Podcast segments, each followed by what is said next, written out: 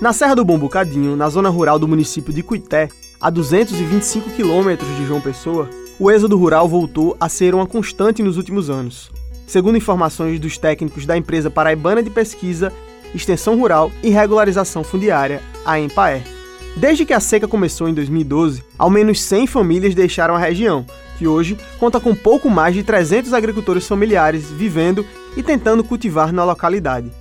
Além da seca, que de acordo com a Agência Nacional de Águas, permanece na região do Curimataú paraibano, onde está localizada a Serra do Mombucadinho, a pandemia também é um dos agentes causadores da saída de moradores da localidade, que vão em busca de outras oportunidades no próprio meio rural ou fora dele. Quem ainda resiste no local ressalta as dificuldades com a falta de água, cujo abastecimento, hoje em dia, é garantido basicamente através dos caminhões-pipa. No entanto, mesmo em uma região tão complicada, histórias de sucesso e realização seguem sendo semeadas, bastando para isso investimento e apoio, como recebido pela família de Maria José de Souza, beneficiária do programa Dom Helder Câmara, financiado pelo Fundo Internacional de Desenvolvimento Agrícola, o FIDA, organismo de fomento vinculado à ONU. Na Paraíba, o programa é executado através de uma pactuação entre a Empaer e a Agência Nacional de Assistência Técnica e Extensão Rural, a ANATER, que repassa os recursos obtidos através do FIDA aos estados. Foi desse modo que Maria José foi contemplada com R$ 2.400, utilizados por ela na compra de um garrote e cinco ovelhas, que estão sendo criadas na propriedade onde vive com seu marido e mais dois filhos, na Serra do Bom Bocadinho. No local, a família de Maria José cultiva milho e feijão, lavoura que esse ano não deve vingar por conta da falta de chuvas, condição que deve castigar a maior parte das plantações em todo o Curimataú. De acordo com a previsão do Empaer, que monitora a produtividade local, 2021 deverá ser um dos piores anos de colheita da década na região, um problema compartilhado por Maria José. Feijão, milho, agora mesmo a gente plantou, né? Mas não choveu, o que a gente plantou já, está morrendo. Já morreu o feijãozinho e o milho. Numa seca dessa. Nesse cenário de dificuldades, Maria José revela que os recursos que foram recebidos do FIDA através do programa Dom Helder Câmara estão sendo fundamentais para a sobrevivência e permanência de sua família no meio rural, pois agora, além da lavoura, podem contar com a comercialização dos animais na composição da renda familiar. Aí eu comprei o garrote, a gente comprou as cabras, já estão de bicho novo e já tem outras já a próxima da cria de novo e assim a gente vai levando, né? Que é para o futuro mais para frente. Para mim foi bom demais. É uma melhoria de vida muito grande, porque quando a gente elas vão dando cria, a gente vai se beneficiar com elas. Quando a gente estiver precisando, vende um e assim vai levando. Para mim foi bom demais somada à seca, a cochonilha do carmim, inseto natural do México, que foi trazido de maneira ilegal ao Brasil no final dos anos 1990, é mais um fator de dificuldade no semiárido nordestino. Ao longo da última década, essa junção foi responsável por uma drástica diminuição da área de cultivo da palma forrageira. A palma é a principal fonte de alimento para rebanhos bovinos, caprinos e ovinos na região, e a Paraíba perdeu aproximadamente 90% de área cultivada, passando de 160 mil hectares em 2010 para apenas 16 mil em 2017, de acordo com dados da Federação da Agricultura e Pecuária da Paraíba. Com o avanço na pesquisa sobre o inseto invasor, hoje já existem variações da palma resistentes à praga e que estão sendo introduzidas nas lavouras. No Curimataú, as palmas doce miúda e orelha de elefante são as mais cultivadas. Foi diante da demanda de água e novas palmas que o projeto de desenvolvimento sustentável do Cariri, Seridó e Curimataú, o Procase, entrou na vida de Daniela Ribeiro, agricultora do assentamento Comunidade Almas, no município de Barra de Santa Rosa. O projeto é fruto de uma pactuação entre o FIDA e o governo da Paraíba.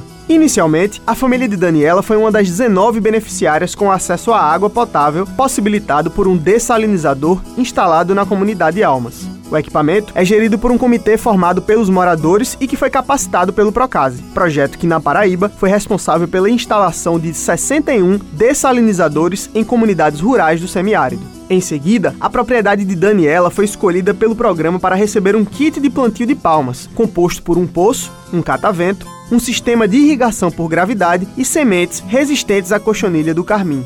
Como contrapartida, parte da produção de palmas deverá ser revertida em sementes para replicação em lavouras de agricultura familiar na região, como explica Hermes Gonçalves, técnico da Empaer na região.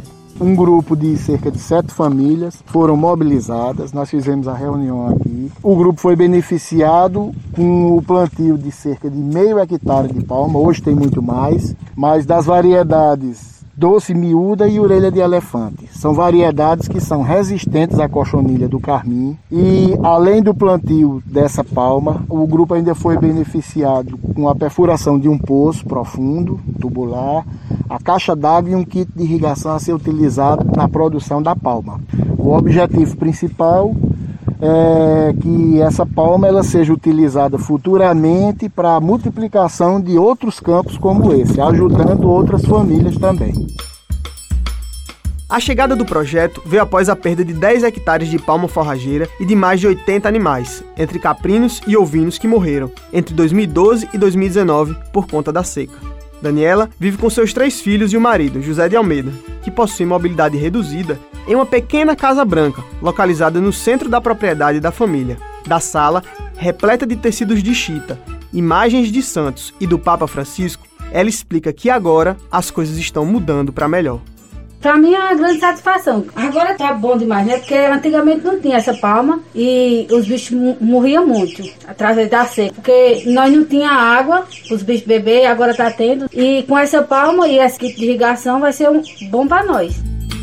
A rotina de Daniela é dividida entre os afazeres domésticos, ampliados pela pandemia, que agora lhe obrigam a também acompanhar as aulas online dos seus três filhos e também pela criação dos animais e o cultivo da plantação. Tendo aula online. Aí eu também ajudo eles também, né? Porque não sabe muito. Pelo celular é muita dificuldade. Aí eu ajudo. Na hora que eu tenho tempo de ajudar, eu ajudo.